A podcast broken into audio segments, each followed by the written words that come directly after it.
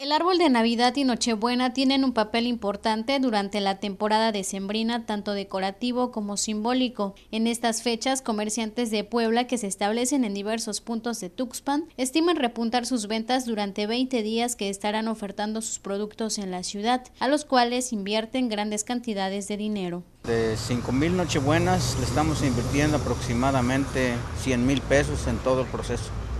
Oye, ¿y si recuperan? Pues poco.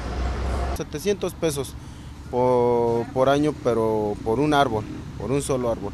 Realmente, la verdad, por eso me, explico, ¿no? Que casi realmente no sale, no, no conviene, pero pues ahí estamos, ¿no? Estamos trabajando. A pesar de la inversión económica para el cuidado de los cultivos de estas plantas, refieren que cada año procuran mantener el precio de árboles de Navidad y Nochebuenas, todo a fin de lograr vender y recuperar lo invertido. De la más barata es de 25, 35, 50, 80 y 250 pesos, la más grande.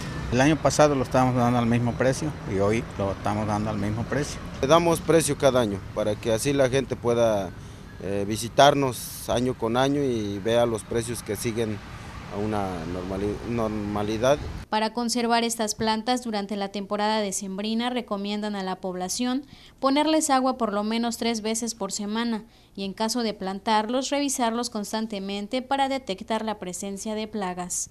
Gabriela Martínez, Mega Noticias.